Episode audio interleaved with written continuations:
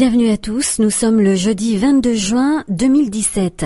L'actualité à chaud en quatre questions, c'est avec vous François Asselineau et on démarre cet entretien avec bien évidemment les résultats du second tour des élections législatives. Faites-nous part de votre analyse. Eh bien bonsoir à toutes et à tous. Je vais essayer d'être assez bref sur ces analyses. J'ai déjà eu l'occasion euh, de les développer très longuement sur notre site internet upr.fr. J'y renvoie euh, les, euh, les personnes qui me regardent maintenant. Je voudrais quand même souligner, parce que c'est vraiment ça qui va rester dans l'histoire, euh, quelques records qui ont été battus à l'occasion de ces élections, et notamment du deuxième tour. D'abord, c'est un record d'abstention, puisqu'il y a eu 56,3% des inscrits qui ne sont pas allés voter. C'est un nouveau record. Euh, au premier tour, c'est un record qui, avait déjà été battu avec plus de 51% d'abstention. Là, on a 56,3% euh, des inscrits qui ne sont pas allés voter au deuxième tour. Euh, un deuxième record qui a été peu souligné dans la presse, c'est les records en termes de votes blancs et de votes nuls. Les votes blancs, vous savez que les votes blancs et les votes nuls euh, ne sont pas comptabilisés euh, dans les suffrages exprimés, mais sont comptabilisés quand même euh, parmi les, gens étant allés voter, donc ça fait baisser l'abstention. le vote, les votes blancs ont atteint près de 7%, 6,9 et quelques, 93 je crois, près de 7% des votants. et les votes nuls ont atteint 2,93, près de 3% des votants. C'est-à-dire qu'il y a 10% des votants qui en fait euh, ont voté blanc ou nul, c'est euh, c'est un record pour des élections législatives. Alors si on rapporte ça non pas en termes de votants, mais en termes d'inscrits, euh, ça fait quelque chose comme après plus de 4 et quelques pourcents qui ont voté blanc, qui, qui, qui d'inscrits qui sont allés voter blanc et nul. Et si on ajoute ceci aux 57 et quelques pourcents d'abstention du deuxième tour, on découvre qu'il y a près de 62 près de 62% des électeurs inscrits qui soit se, sont abstenus, soit sont allés voter blanc ou nul, c'est-à-dire près de 62% des inscrits qui ont refusé d'aller s'exprimer. Alors ça, c'est plus qu'un record, c'est un signal d'alarme gigantesque qui doit retentir et qui a retenti, n'en doutez pas, dans les allées du pouvoir. C'est une gifle monumentale qui est adressée non seulement à M. Macron, mais également à l'ensemble de l'oligarchie qui a piloté toutes ces élections manipulées depuis maintenant des mois. En réalité, on a forcé les Français par des processus de manipulation mentale, par l'occupation de 100% ou 90% de l'espace médiatique pour chanter les louanges de M. Macron. Donc les Français, malheureusement, il y en a un certain nombre qui se sont laissés entraîner, mais un grand nombre d'entre des autres ont refusé en fait d'entrer dans le jeu. Ça veut donc dire qu'il y a un divorce croissant entre les électeurs et les gens qui dirigent le pays. Alors, il y a une conséquence à ce système, c'est que notre système électoral, qui est un système à deux tours, uninominal, majoritaire à deux tours, comme on dit, euh, il tient la route lorsqu'il y a 20% d'abstention. Mais lorsqu'il y a 60% d'abstention blanc ou 62% d'abstention blanc et nul, là le, système ne, vient, ne tient plus du tout la route parce qu'on atteint, on, a, on aboutit à des majorités complètement exagérées qui n'ont plus aucun rapport avec ce que pense la population. Alors ça donne comme résultat cette chose très impressionnante, c'est que la République en marche a obtenu euh, en nombre d'inscrits, pas en nombre de votants, mais en nombre d'inscrits, compte tenu de l'énormité de l'abstention des blancs et nuls, en nombre d'inscrits, République en marche a obtenu 14% des inscrits. Et si on y ajoute le modem, je crois que ça fait 16%.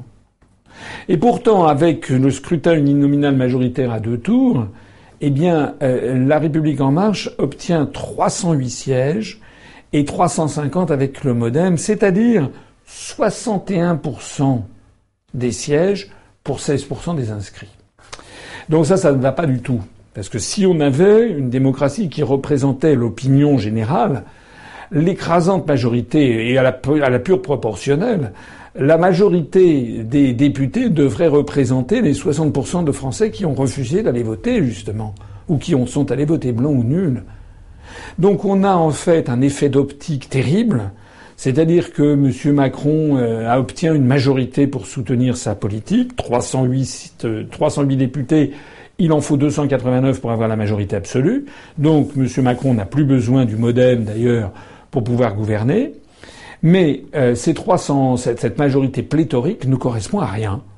Elle ne correspond qu'à 14% des Français inscrits. On est donc face à un problème majeur euh, qui risque bien entendu, alors tout nouveau, tout beau, comme dit le proverbe français, c'est-à-dire qu'actuellement les médias continuent, continuent à servir la soupe euh, à Macron. Quoi qu'il commence à y avoir quelques petits quoi, qu'on y reviendra tout à l'heure. Euh, mais euh, bien entendu que lorsqu'à partir de l'automne, les difficultés vont s'amonceler lorsque notamment le débat au cours de l'été, les ordonnances sur la réforme du Code du travail, tout ceci va se passer dans le dos des Français. Mais lorsqu'à l'automne, les, les difficultés vont s'amonceler, euh, on va se rendre compte qu'en fait, M. Macron est soutenu par très très peu de monde et son gouvernement également. Voilà, je pense, les enseignements de, cette, de ces élections, avec, je le précise aussi, euh, ben, l'émiettement euh, des, des, autres, des autres partis. je ne vais pas redire ce que tout le monde a pu voir. Je renvoie encore une fois à mon analyse. Euh, on peut voir en tout cas que les, les autres partis politiques sont évidemment assez laminés, sauf le Front National, il faut reconnaître qu'il multiplie le nombre de ses députés par quatre, mais enfin ça ne va pas chercher loin, ça passe de 2 à 8. Donc il n'a pas la faculté de créer un, groupe parlementaire à lui, à lui seul. Comment voyez-vous la nouvelle Assemblée nationale? Ah ben, L'Assemblée nationale, qui résulte de, ce que je viens de décrire, elle, est, elle est, à mon avis, elle va avoir des problèmes. Euh, il y a donc 350, enfin 308 députés euh, pour la République en marche. C'est la majorité absolue, je l'ai dit tout à l'heure, il en faut 289. Le premier problème déjà qui se pose, c'est que vous avez peut-être vu ce qui commence à circuler sur Internet en provenance justement de l'Assemblée nationale et de certains bruits de couloir, c'est qu'un certain nombre de spécialistes estiment qu'il est possible euh, qu'il y ait jusqu'à peut-être 40 ou 50 députés de la République en marche dont les comptes soient invalidés par la Commission nationale des comptes de campagne et des financements des partis politiques.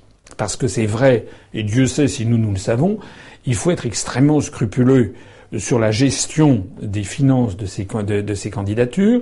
Nous, à l'UPR, nous avons adopté une procédure centralisée, ce qui a permis de présenter les candidats partout, parce qu'en fait, ils ont été très très largement, euh, comment dirais-je, euh, libérés de ces tâches comptables et administratives qui sont d'une extrême importance. Il semble qu'à la République en marche a été un petit peu le, joyeux foutoir pour, pour, dire les choses. Donc, je ne sais pas si c'est vrai, mais en tout cas, les certaines rumeurs venant de l'Assemblée ont dit qu'il pourrait y avoir 40 ou 50 euh, euh, députés de la République en marche euh, dont les comptes seraient invalidés. Alors si les comptes sont invalidés par la CNCCFP, la, la Commission nationale ensuite transmet ça, je crois, au Conseil constitutionnel, qui juge ensuite en tant que juge, est-ce que cette invalidation des comptes entraîne l'invalidation de l'élection ou pas. Alors là, la jurisprudence c'est que si euh, si la, personne était de bonne foi et, bon, parfois l'élection n'est pas invalidée, mais euh, souvent elle est invalidée. Donc les rumeurs venant de venant de, de l'Assemblée nationale, c'est qu'il pourrait y avoir peut-être jusqu'à 40 ou 50 députés de la République en marche dont l'élection serait invalidée à l'automne. Si c'était ça, ça serait quand même assez grandiose. Ça voudrait dire au passage que la République en marche, euh, comment dire, euh, ben, perd sa majorité. Il y aurait 40 à 50 élections législatives partielles. Bien entendu, l'UPR, évidemment, se présenterait dans ces 40 ou 50, mais il y aura peut-être que 20 ou 30, on ne sait pas, dans ces 30 élections. Bref, ça, c'est un truc en suspens, mais sur lequel il faut garder un œil. À part ça, je l'ai dit, la République en marche actuellement plus euh, le MoDem a euh, donc euh, droit à 350 députés. Comme je l'ai déjà souligné et comme la presse l'a souligné, en fait Macron n'a plus besoin du MoDem. Ça n'est peut-être pas pour rien dans l'éviction de M. Bayrou, de Mme de Sarnez, de Mme Goulard, on verra ça tout à l'heure. en attendant, c'est vrai que le MoDem, ah ben, euh, il sert plus à grand chose. Il a, une, il a 40, 42 députés, c'est très bien pour lui, il a plein d'argent mais euh, c'est d'ailleurs tout à fait disproportionné par rapport à ce qu'il représente dans l'opinion. Mais euh, il n'a plus le moyen de pression qu'il devait pouvoir espérer avoir si la République en marche n'avait pas eu la majorité à soi seul. Alors sinon, il faut reconnaître que les républicains ont 136 députés, ce qui représente quand même une certaine catastrophe. Il y en avait 220 et quelques dans la majorité sortante, mais ils sont le premier groupe de l'opposition, entre guillemets, de la prétendue opposition euh, à, à, à M. Macron. Alors, ce qui, vous l'avez vu, mais ça c'est très important, euh, il y a euh, une petite camarilla de, députés, il y en a au moins 20-25, il paraît-il que ça pourrait monter jusqu'à 40 ou 50, des républicains, euh, qui ont décidé de faire scission et de créer un groupe qui s'appelle les constructifs. Les constructifs, c'est pour pas dire en fait les, opportunistes qui vont à la soupe. C'est mené par Monsieur Thierry Solaire que j'ai connu il y a bien longtemps au Conseil général des, Hauts-de-Seine lorsqu'il était un, jeune conseiller général.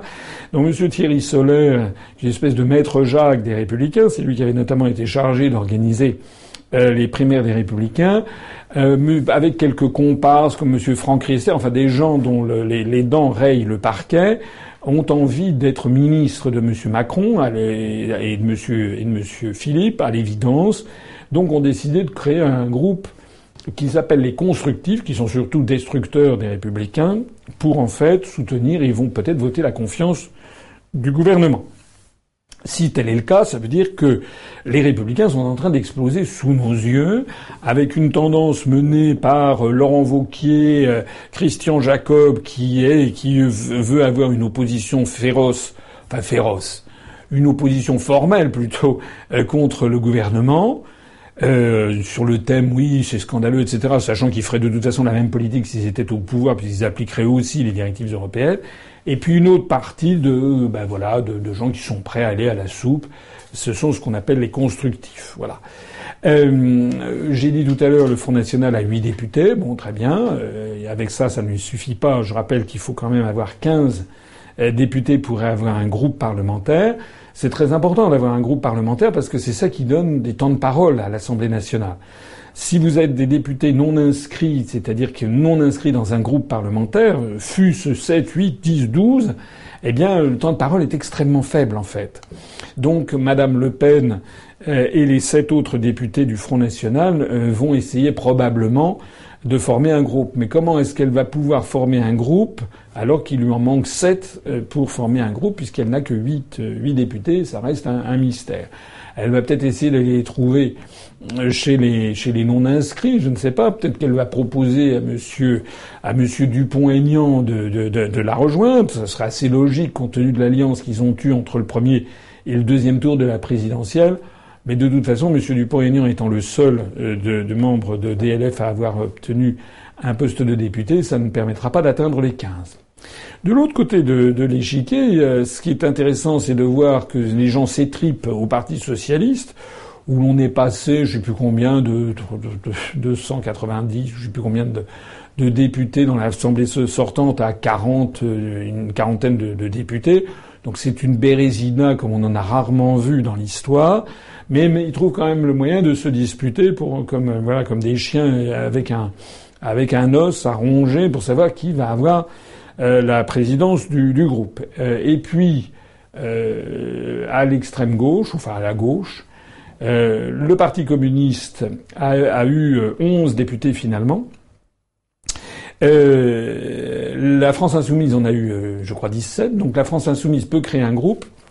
On ne savait pas ce qu'il allait se passer avec le Parti communiste. Euh, est-ce qu'il allait pouvoir créer un groupe ou pas Ben oui, finalement, ils ont annoncé qu'ils allaient pouvoir créer un groupe parce qu'ils ont trouvé quatre, euh, quatre députés dans les divers, euh, notamment je crois outre-mer ou des régionalistes avec lesquels ils vont former un groupe parlementaire de 15. Donc, il y aura un groupe parlementaire Parti communiste français et divers et un groupe parlementaire France insoumise. Donc, le, le torchon brûle toujours entre, entre les deux. Alors, je terminerai cette affaire en, soulignant qu'il va y avoir un truc croquignolet, ça va être l'élection des présidents de groupe. Donc déjà, du côté des Républicains, c'est M. Christian Jacob, donc l'affaire est entendue.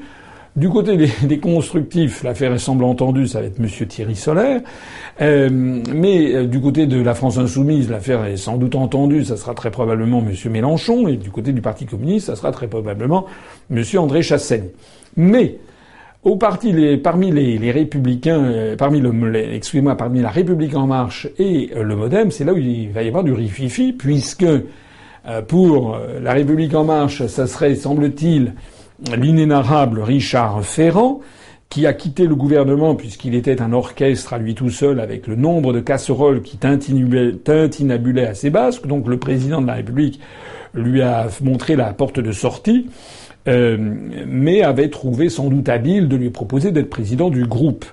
Est-ce que le groupe, euh, la République en marche, va accepter aussi facilement que ça euh, d'avoir quelqu'un qui risque par ailleurs d'être mis en examen incessamment sous peu, ça risque à démontrer. Ça reste aussi à démontrer de voir comment l'opinion publique va, prendre l'affaire. Pareil pour le MoDem, puisque semble-t-il, Madame, Madame de Sarnez, qui a été, qui a quitté le gouvernement dans, dans cette atmosphère un peu crépusculaire du financement des attachés parlementaires du MoDem sur fonds européens, elle a quitté le gouvernement donc sous sous la menace d'une mise en examen. Est-ce qu'elle va prendre également la présidence du groupe? Ça ferait quand même pas très très bon effet, me semble-t-il, euh, que euh, les, les, deux, les deux piliers de la majorité du gouvernement actuel soient euh, à l'Assemblée nationale dirigés par deux personnes qui seront mises en examen. La suite va être montrée dans les semaines qui viennent. C'est le moment de vous demander ce que vous pensez du nouveau gouvernement Philippe II. Philippe II, on a un peu de mal à se faire à ce gouvernement Philippe. Philippe II, on peut plonger à Philippe II d'Espagne, le fils de, Charles Quint, qui avait mené en fait l'Espagne à, l'immobilisme et on avait appelé ça le siècle d'or espagnol, mais c'était en fait le début de, la fin. Et Philippe II avait ces de sinistres mémoires puisqu'il avait notamment euh, mené une politique catastrophique euh, aux Pays-Bas euh, espagnols à l'époque et c'était lui qui avait été en fait à l'origine involontaire de l'indépendance des, Pays-Bas et de la victoire de, Guillaume d'Orange. Voilà. Bref, j'arrête là cette petite remarque historique. Le gouvernement Philippe II, il a été marqué par euh, le départ en fanfare de Madame Sylvie Goulard.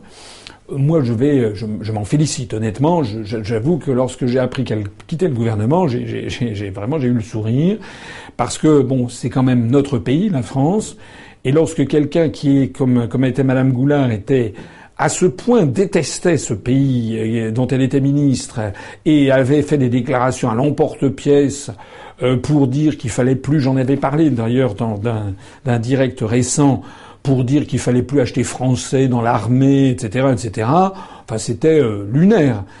donc elle dégage et franchement, je crois qu'elle ne sera regrettée par personne. C'est une femme, c'est une nationaliste européiste, euh, une, une, espèce de en admiration béate devant l'Allemagne.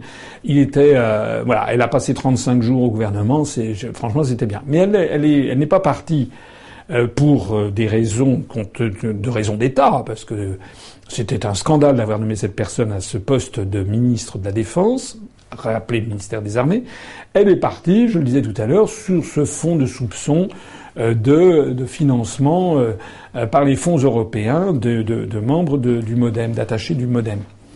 Alors, à ce propos, je voudrais dire deux, choses sur cette affaire un petit peu obscure.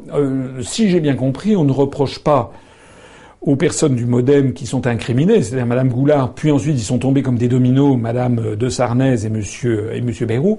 On ne leur reproche pas, c'est un enrichissement personnel on leur reproche d'avoir financé de façon irrégulière et même illégale sur des fonds venus du Parlement européen, donc des fonds dits européens, euh, d'avoir financé euh, euh, des, attachés du, du, MoDem, qui en fait des administratifs du parti MoDem, alors que normalement ces fonds sont censés ne financer que des attachés parlementaires au Parlement européen, à Strasbourg et à Bruxelles. Voilà. Alors, euh, à mon avis, il n'y a quand même pas de fumée sans feu. Si Madame Goulard a, présenté sa démission, euh, ça a d'ailleurs plongé dans l'embarras à l'évidence M. Bayrou, parce que le soir même, il a dit c'est une décision strictement personnelle, sous-entendu ça ne me concerne pas. Puis le lendemain, il a été obligé lui-même de s'appliquer cette décision strictement personnelle. Donc à mon avis, ça doit être sans doute assez exact. Ça d'ailleurs, cette affaire a été balancée par le Front National, parce que le Front National est attaqué sur les mêmes choses. En fait, ça rappelle un petit peu le fait que beaucoup de députés français à l'Assemblée nationale utilisaient leur conjoint ou un membre de leur famille comme attaché parlementaire. Là, c'est une autre affaire, mais qui est illégale au regard des fonds européens. Ce que ça veut dire aussi au passage, ça veut dire quand même que Madame de Sarnez, Monsieur, euh, Monsieur Bayrou, euh, Madame Goulard, si les faits sont avérés, euh, en fait, euh, ben, ils sont européens comme moi je suis moins de tibétain. C'est-à-dire qu'en réalité, ils étaient là, ils trouvent très intéressant les financements européens pour financer leur structure politique en France. C'est quand même, si les faits sont avérés, ce serait quand même moins une histoire de détournement de fonds que vraiment un problème d'éthique et de mensonge politique. Ça veut dire qu'en fait, ils en ont rien à faire de l'Europe. En fait, ce sont des hypocrites. En fait, ils utilisent les fonds qui normalement devraient servir à financer les salaires de chargés d'attachés parlementaires lorsqu'ils sont à Bruxelles et à Strasbourg. Mais en fait, comme ça ennuie tout le monde d'être à Bruxelles et à Strasbourg, ils auraient fait ce genre de, détournement. Monsieur Bayrou donc a, dégagé.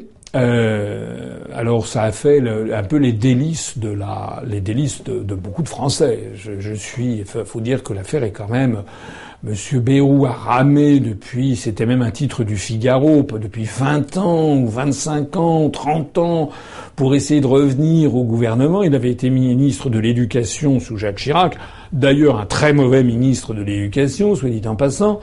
Euh, il avait donc été ministre de l'Éducation sous Jacques Chirac, et ça, il ramait depuis des décennies pour revenir. Finalement, il, est garde des Sceaux, ça, ça a duré euh, euh, moins de 35 jours euh, franchement, quelle rigolade. il, a eu l'ensemble des rieurs contre lui.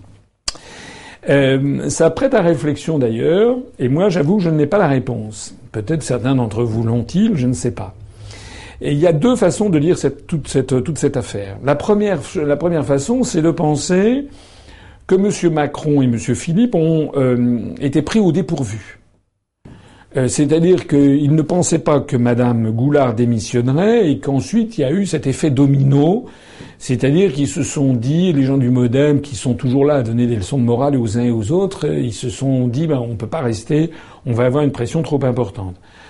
Ce qui irait euh, dans ce sens, c'est qu'on a quand même le sentiment que le nouveau gouvernement a été modifié plus substantiellement qu'il n'était prévu à l'origine. Il y a d'ailleurs eu des délais. Euh, ça devait être annoncé à 18 heures, ça a été reporté d'une demi-heure, une heure, une heure et quart, etc. Donc il y a eu des délais dans les nominations.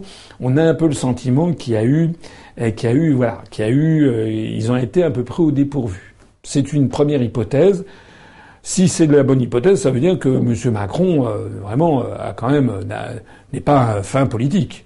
Et d'avoir nommé des gens qui avaient des casseroles qui est de notoriété publique. La seule chose, c'est que ça n'était pas sorti dans les grands médias, mais ça circulait déjà beaucoup sur Internet ou dans le canard enchaîné. Euh, s'il a fait ça comme ça, c'est quand même très imprudent. Et puis il y a une deuxième façon de voir les choses, c'est à ce moment-là, c'est que ça aurait été fait exprès. C'est-à-dire que M. Macron et M. Euh, et M. Philippe auraient délibérément nommer des ministres dont on savait qu'ils allaient chuter prochainement du fait d'une mise en examen, et en particulier, il aurait mis spécialement M. Bayrou à la place de garde des Sceaux, ministre de la Justice, chargé de faire adopter une loi sur la moralisation de la vie politique au même moment où il, allait être mis en, en examen. Euh, cette version des choses n'est pas exclue du tout. Euh, c'est même assez vraisemblable sous certains côtés. Euh, si telle est la bonne version des choses, alors ça ne voudrait pas dire que M. Macron est un mauvais politique, ça voudrait dire que c'est un grand pervers. Parce que normalement, normalement, quand on est un être humain, on évite de mettre quelqu'un dans une position aussi embarrassante. S'il savait qu'il y avait M. Bayrou, etc., à aller, chuter, il fallait qu'il dise, écoutez, cher ami, euh, la, justice en ce moment va œuvrer, euh, il faut absolument que, que, que vous, je ne peux pas vous nommer maintenant, on va nommer d'autres personnes du MoDem, et puis ensuite, une fois que votre bonne foi a été établie par la justice, à ce moment-là, vous entrerez au gouvernement. Donc euh, voilà, je ne sais pas, chacun aura sa, sa, sa vision des, des, choses. Pour clore sur cette affaire des, des, des, affaires, justement, il y a quand même le problème qui a, est apparu, c'est euh, la, comment dirais-je, des, perquisitions qui ont été effectuées chez Havas et chez Business France euh, pour l'affaire du financement qui, semble-t-il, euh, n'a pas correspondu aux règles des marchés publics lors du déplacement d'Emmanuel Macron euh, à Los Angeles pendant le, les, débuts de la campagne électorale présidentielle sur fonds publics.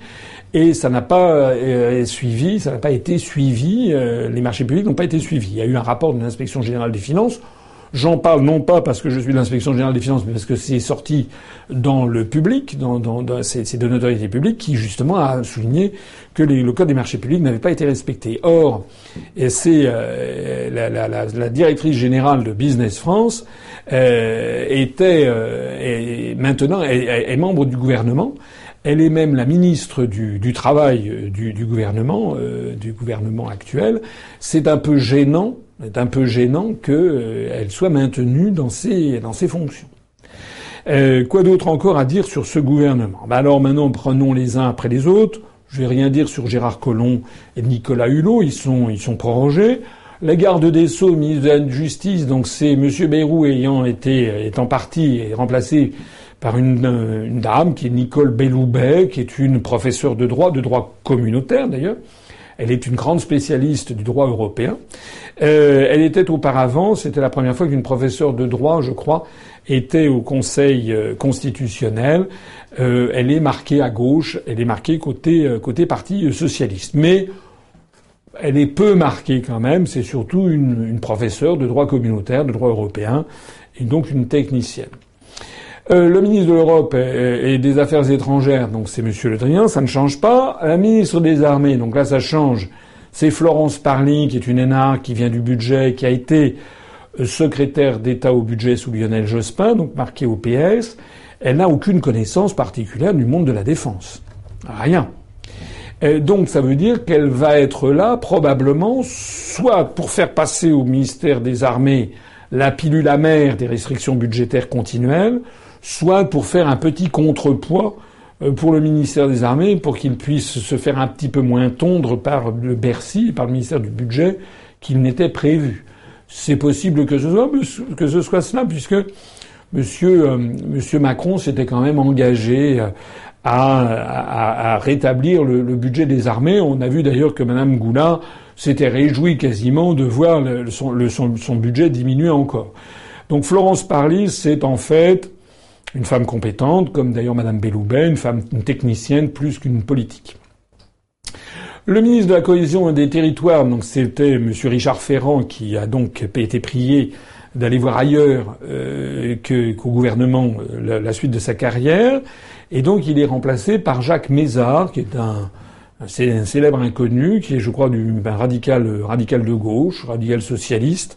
Je rappelle au passage d'ailleurs que l'UPR euh, aux élections législatives, euh, au premier tour, a obtenu plus de voix que le parti radical de gauche de M. Mézard. Euh, M. Mézard avait été nommé, euh, un sénateur, avait été nommé ministre, ministre de l'Agriculture. il n'avait jamais été agriculteur. Le voici maintenant ministre de la cohésion des territoires. On va voir ce que ça va, que ça va donner. Ministre des Solidarités et de la Santé, c'est Madame Agnès Buzyn qui est prorogée. Elle, depuis qu'elle a pris ses fonctions, elle n'a fait pour l'instant essentiellement qu'un scandale. Euh, c'est d'annoncer qu'elle voulait forcer euh, tous les enfants à avoir 11 vaccins d'un coup, euh, ce qui prête quand même à un certain nombre de problèmes, parce que que le DT polio soit imposé aux enfants, ça dont acte. C'est, tous les tous les tous les tous les spécialistes sont d'accord. L'hépatite B, qui est une maladie sexuellement transmissible et dont le vaccin est réputé ayant parfois des conséquences terribles en matière justement, elles peuvent provoquer, semble, il y aurait des cas euh, suffisamment significatifs en nombre pour que l'alerte ait été donnée, comme quoi ça pourrait provoquer des maladies auto-immunes.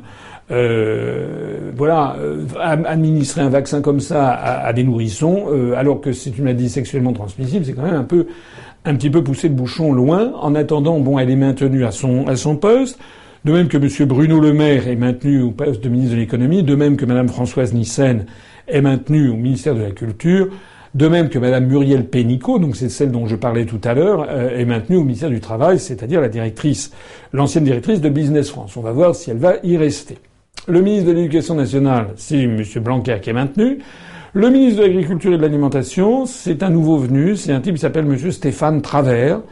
Euh, M. Stéphane Travers qui a été mis là. Euh, euh, voilà.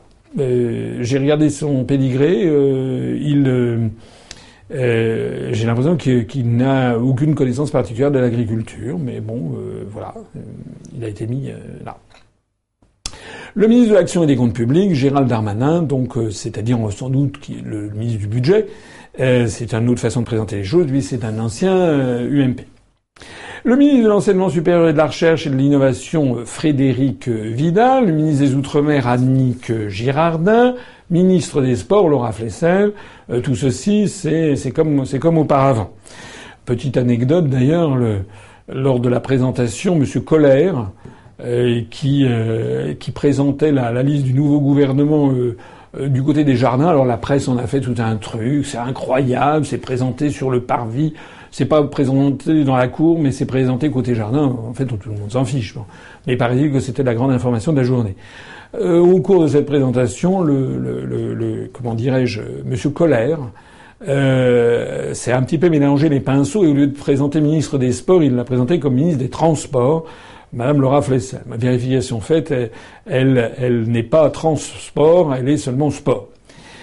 Alors, euh, ensuite, c'est là où il y a des innovations, c'est que euh, dans ce gouvernement dont l'accouchement a été quand même assez pénible, il y a, alors je, n'ai pas vérifié, euh, ça serait très fastidieux à le faire, mais c'est un ministère, un gouvernement où il y a beaucoup de ministres et de secrétaires d'État sans portefeuille, comme on dit. Sans portefeuille, ça ne veut pas dire que M. Richard Ferrand le, le barboté euh, au passage.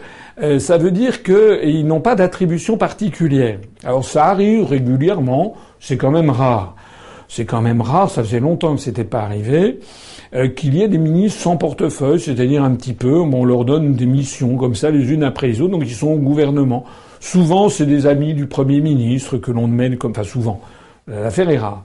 Mais là, ce qui est particulièrement étonnant, c'est qu'il y en a beaucoup. On a un peu l'impression que ça a été fait à la va-vite, ce, ce, gouvernement. Comme si on fallait absolument nommer des gens avec un savant équilibre, les hommes les femmes, faut absolument qu'il y ait le même nombre d'hommes que de femmes, etc. Et puis il faut qu'il y ait des En Marche, qu'il y ait du Modem, qu'il y ait des Républicains, qu'il y ait de ci, qu'il y ait de ça. Ouh là euh, Mais en définitive, on a l'impression que ça a prévalu sur euh, l'attribution des, des, des postes. Alors, Premier ministre sans portefeuille auprès du ministre de l'Intérieur, c'est Madame Jacqueline Gouraud. Madame Jacqueline Gouraud, qui est en fait du MoDem, qui est une sénatrice du MoDem, qui a été parmi les premières à apporter euh, son soutien euh, à, comment dirais-je, comme c'était la première, c'était un soutien de poids à, à Monsieur à Monsieur Macron. Euh, bah alors elle est mise sans portefeuille. Qu'est-ce qu'elle va faire exactement? On ne sait pas. Euh, peut-être qu'elle va s'occuper euh, de la gestion des, collectivités locales. Mais pourquoi ne pas l'avoir à ce moment-là nommé ministre délégué auprès du ministre de l'Intérieur chargé des collectivités locales? Peut-être parce qu'ils ne savent pas très bien comment ça va s'articuler avec euh, le portefeuille donné à, M. Mézard tout à l'heure sur la cohésion des territoires. Bon. En attendant, Mme Couraud va être obligée de se faire une place dans ce gouvernement. Euh, ensuite, euh, auprès du ministre de la Transition écologique et solidaire, euh, c'est-à-dire donc auprès de Monsieur de Monsieur Hulot, il y a une ministre chargée des Transports qui est Madame Elisabeth Borne. le jeu des mille bornes, c'est pour les transports, c'est bien trouvé. En fait, c'est une spécialiste, c'est quelqu'un de une énarque qui a été, euh, euh, je crois, à la SNCF, qui a été ici ou là, et, donc qui est une... Euh, non, je crois que c'est une, polytechnicienne. Hein. Excusez-moi, je crois qu'elle a fait polytechnique, elle a fait l'école des ponts et chaussées, je crois que c'est ça, je me suis trompé. Et donc c'est une très bonne technicienne, mais ce n'est pas une politique en particulier. Auprès du ministre de l'Europe, de M. Le Drian, il y a une ministre chargée des affaires européennes qui remplace donc Madame, euh, Madame de Sarnez. Elle s'appelle Nathalie Loiseau. Nathalie Loiseau, ce n'est pas une énarque, mais elle était directrice de l'ENA. C'était d'ailleurs la première fois, sauf erreur, qu'il y avait une directrice de l'ENA qui n'était pas énarque. Donc Loiseau, Madame Loiseau, euh, en fait, avait passé 25 ans de sa vie au Quai d'Orsay.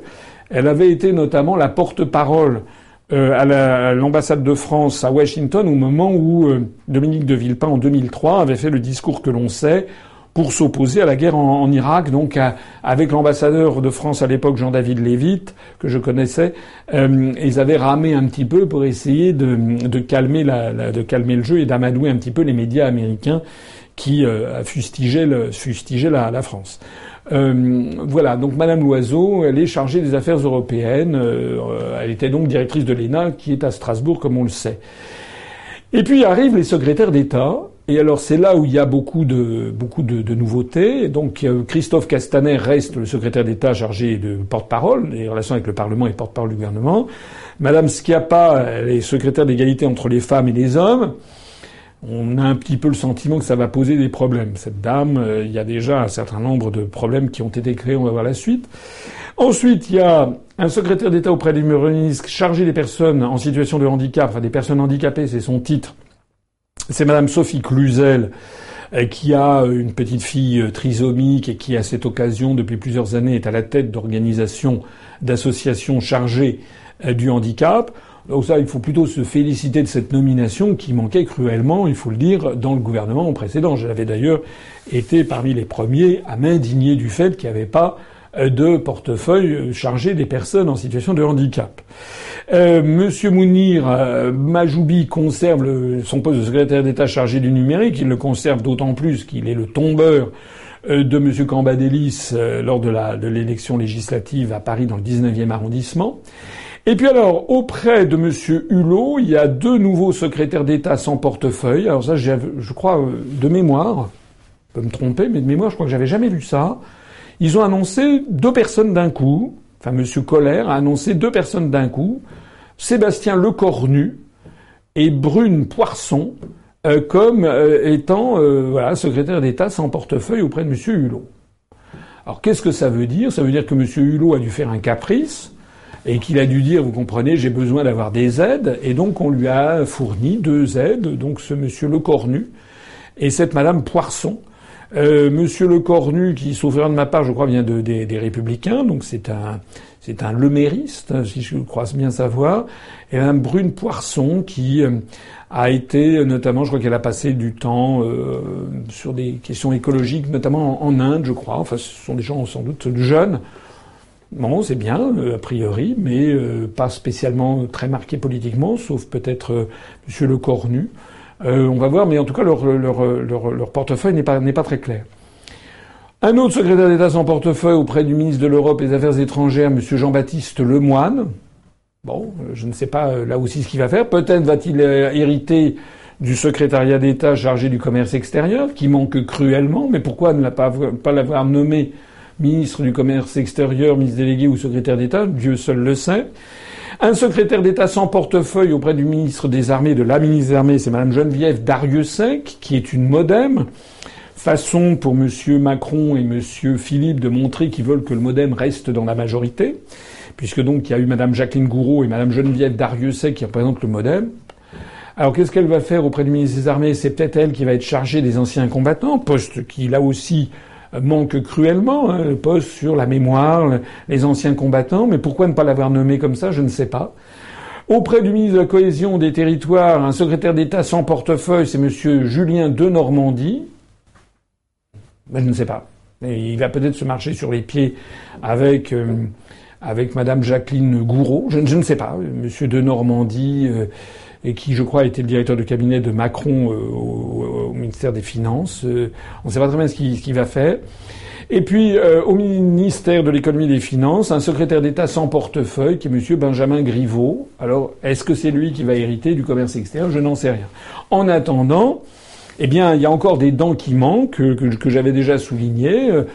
Euh, il n'y a rien pour le commerce et l'artisanat, à moins que ce soit M. Benjamin Griveaux qui en hérite, je ne sais pas.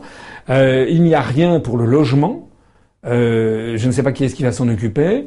Il n'y a rien d'explicite pour les anciens combattants, rien d'explicite pour le commerce extérieur. Donc tout ceci fait un effet un petit peu étrange avec ce ministère. Voilà, je terminerai sur cette analyse de ce ministère, de ce gouvernement, avec cette remarque assez étonnante qu'a fait M. Macron, qui a dit ce gouvernement Philippe II est là pour durer, pour durer longtemps. Euh, le problème, c'est qu'il avait dit la même chose pour le gouvernement Philippe I. Donc, euh, si euh, on va voir, on va voir la suite des événements, on va voir ce qui va se passer, mais en tout cas, ce qui est certain, c'est qu'il y a quand même un, un parfum d'impréparation qui semble régner sur tout ça, avec tous ces secrétaires d'État et ministres sans portefeuille. Voilà, on a fait le tour avec vous de ce nouveau gouvernement. Pour finir, quelle analyse faites-vous du premier Conseil européen de Macron? Alors euh, aujourd'hui même, nous sommes le, 22, 22 euh, juin, a, lieu un sommet européen qui va, je crois, durer deux jours. Donc euh, on est un petit peu au milieu du, chemin. Donc c'est un petit peu un petit peu rapide pour pour former un, un jugement. néanmoins, j'observe ça évidemment, comme vous l'imaginez, avec beaucoup d'intérêt. Et surtout, ce qui est intéressant, c'est de voir la façon dont c'est perçu à Bruxelles et la façon dont les médias asservis en France présentent la chose. On nous a présenté en France, un certain nombre de médias ont présenté Monsieur Macron, taratata, j'arrive, voilà ma volonté sur l'Europe. Il a fait des déclarations au Figaro où il a dit que l'Europe ne devait pas être un supermarché, que c'était un destin en commun. C'est très gentil de dire euh, comme ça au Figaro et devant la presse internationale qu'il avait fait venir à l'Élysée, l'Europe est un destin en commun. Mais ça, c'est très facile de dire ça quand on est tout seul. Le problème, c'est quand on est 28. Et là, évidemment, ça commence à coincer. Parce que d'après les premières informations qui arrivent de Bruxelles, ben monsieur, monsieur, monsieur Macron s'est heurté à un certain nombre d'os tout de suite. Il a été très gentiment accueilli. Oui, il a sauvé l'Europe. Les, les, Français ont voté pour un projet européen. Enfin, c'est ce qu'on raconte alors que les Français ont voté très chichement. Je rappelle qu'il n'y a que 40 et quelques pourcents, 42% des Français inscrits euh, qui ont voté pour M. Macron au deuxième tour et une grande partie d'entre eux ont voté pour barrer la route à Mme Le Pen. Mais ce n'était pas spécialement pour soutenir un projet européen. Alors M. Macron a dit qu'il il voulait une Europe qui protège. Une Europe qui protège, et alors il est arrivé à Bruxelles, semble-t-il, et il a lancé l'idée qu'il fallait absolument protéger les, industries, euh, euh, notamment dans les secteurs sensibles, des investissements étrangers, notamment chinois. C'est d'ailleurs assez cocasse qu'il s'attaque aux investissements chinois quand on pense qu'il a vendu, par exemple, la gestion de l'aéroport de Toulouse à des intérêts chinois qui d'ailleurs se sont révélés être des escrocs. Il avait été roulé dans la farine. Bon, peut-être que ça lui a servi de leçon. En attendant, il a donc dit qu'il fallait euh, voilà, que l'Europe se protège contre les investissements chinois dans les industries de haute technologie et donc qu'elle ait une espèce de regard et éventuellement qu'elle interdise. Il a même cité en exemple les États-Unis d'Amérique. Je me demande par moments s'il n'a pas vu un certain nombre de mes conférences, M. Macron, parce que c'est exactement ce que je ne cesse de dire. Mais s'il a vu mes conférences, il aurait dû aller jusqu'au bout, parce que qu'est-ce que je dis dans mes conférences? Je dis qu'il y a le stratagème des chaînes, c'est que ça bloque toujours, il n'y a jamais l'unanimité. Ben là, bingo, c'est exactement ce qui s'est produit. C'est-à-dire que l'Allemagne, semble-t-il, a doucement soutenu, discrètement, la position de Macron, Madame Merkel, parce qu'il y a un certain nombre, il y a eu euh, récemment une grande entreprise de haute technologie allemande qui a été rachetée pour 4,6 milliards d'euros euh, par un géant chinois qui s'appelle Midea, euh, donc ça a fait grand bruit outre-Rhin, donc elle l'a un petit peu soutenu, sauf que aussitôt, vous avez eu le Portugal, la Grèce qui ont dit hors de question, hors de question de réglementer les investissements chinois parce que le Portugal, la Grèce, ils ont justement besoin d'investissements étrangers. Et comme les investissements venus d'Europe ne se précipitent pas en ce moment en Grèce, c'est le moins que l'on puisse dire, eh bien ils veulent que ça, que ça perdure. Donc, encore une fois, la parfaite situation d'autoblocage. Et alors, euh, dans la presse française, on dit voilà, Monsieur Macron veut imposer ça, mais en fait, si vous allez regarder un petit peu plus près, c'est un échec. Voilà, il a été complètement isolé sur cette affaire. Et donc le seul truc dans la, le communiqué final, qui paraît-il est en préparation au moment où je parle, il sera simplement question de demander à la Commission européenne son avis, quoi. Enfin, une espèce de façon pour euh, noyer le poisson en sauvant la face de, de, celui qui a lancé ça. C'est pas la seule déconvenue, il y a une deuxième qui est arrivée, puisque M. Macron est parti en guerre contre euh, les travailleurs détachés. Et même chose d'ailleurs, il s'est retrouvé en phase avec l'Allemagne euh, qui souffre effectivement de cette procédure des, travailleurs détachés. Euh, dont vous savez, je rappelle que ce sont des travailleurs, par exemple, venus de Pologne, de Roumanie, de Bulgarie, euh, de, des pays baltes, qui sont en France et qui sont payés avec des salaires français, généralement le SMIC, mais avec les charges euh, salariales, les cotisations patronales et salariales des pays d'origine, c'est-à-dire beaucoup moins. C'est évidemment un, torrent de, de, en faveur des travailleurs de ces pays qui viennent, qui viennent en France ou en Allemagne. Alors l'Allemagne et la France sont en désaccord. avec ce système qu'ils ont pourtant accepté, mais ils n'avaient qu'à pas l'accepter. Et donc ils veulent essayer de revenir dessus, mais comme je l'ai déjà dit plusieurs fois, y compris pendant la campagne présidentielle d'ailleurs, euh, eh bien la Pologne, les pays baltes, la Hongrie, la Roumanie, la Bulgarie, etc. refusent de faire toute modification euh, que ce soit dans ce domaine. C'est-à-dire que M. Macron euh, alors il a utilisé des mots assez extraordinaires quand même, puisqu'il a dit comment est-ce que je peux ensuite vendre le projet européen aux classes moyennes françaises, etc. Lorsqu'elles voient ça, voilà, et ben, ben voilà. Ben, Monsieur Macron, il est en train de constater sur le terrain exactement ce que je disais pendant la campagne. Ainsi s'achève ce 45e entretien d'actualité. Merci de l'avoir suivi. Le dernier mot, il est pour vous, François Asselineau. Un mot pour conclure. Un mot pour conclure, euh, ben, je vais dire, pour le coup, je vais dire quelque chose, euh, je vais saluer une déclaration de M. Macron. Euh, mais c'est un petit stratagème chinois, ça s'appelle une épée derrière un sourire. Qu'est-ce que je veux dire par là? C'est que M. Macron a stupéfié le monde entier, enfin les gens qui s'intéressent, lorsqu'il s'est exprimé il y a quelques jours sur la situation en Syrie, en disant que désormais la priorité de la France devait être de lutter contre le terrorisme, euh, avec tout le monde, y compris avec la Russie. Et quand il a dit que de toute façon, bon, bah, Bachar el-Assad, pour l'instant, on ne lui voyait pas de successeur légitime. Alors qu'est-ce que ça veut dire? Bah, Ça veut dire tout simplement, et ça a été interprété comme ça par euh, les prétendus opposants syriens, ça veut dire tout simplement que M. Macron est en train de faire un virage à 180 degrés par rapport à ce qui était la politique de Fabius, par exemple, ou de Hollande sur cette affaire libyenne, euh, sur cette affaire syrienne, c'est-à-dire de reconnaître que finalement on ne peut pas faire sans Bachar el-Assad. Or, cette déclaration a été peu médiatisée en France, un petit peu, mais pas beaucoup. Mais en revanche, elle a fait grand bruit euh, chez les Syriens euh, qui euh, ont, émigré à Londres, etc., chez les pousses au crime, parce qu'en fait, M. Macron reconnaît qu'on ne peut pas faire sans Bachar el-Assad. Alors ça sera le mot de la fin, c'est que je, moi je salue cette déclaration parce que c'est une déclaration de réel politique, comme on pourrait dire. C'est une déclaration de bon sens politique et de bon sens géopolitique, dont acte. Et là, pour une fois, on me reproche d'être toujours critique. Non, pour une fois, je dis que M. Macron a raison d'avoir dit ça. Mais, je rappelle quand même que pendant l'élection présidentielle, il disait tout autre chose. Et quoi, moi, je me rappelle avoir été interrogé pendant l'élection présidentielle. Vous savez, il y a eu, cette affaire, un bombardement avec des, des, produits chimiques là qui avaient été aussitôt attribués à Bachar el-Assad. Et d'ailleurs, M. Macron avait dit qu'il se félicitait que les, Américains aient bombardé. D'ailleurs, je observe que ce bombardement aux armes chimiques, plus personne n'en parle. On ne sait pas ce que c'est devenu, on ne sait pas. Et moi, quand j'avais été interrogé à la télévision pendant l'élection présidentielle, j'avais été mis sous une pression, une intimidation de la part de journalistes qui étaient là pour me faire, pour faire dire, faire comme si c'était un scandale que je ne, que je ne veuille pas attribuer ça à Bachar el-Assad comme si je, comme, comme si euh, j'étais un, un, suppôt de Bachar el-Assad qui était une espèce de nouvel Hitler ou de nouveau Staline et comme si c'était un véritable scandale ma position. Mais en définitive qui avait raison? C'est moi qui avais raison c'est monsieur Macron qui mentait à ce moment-là parce qu'il allait tout à fait dans le sens de ce que souhaitait l'oligarchie. Alors on va voir la suite des événements. En attendant, un bon point pour M. Macron maintenant, un mauvais point lorsqu'il était candidat à l'élection présidentielle.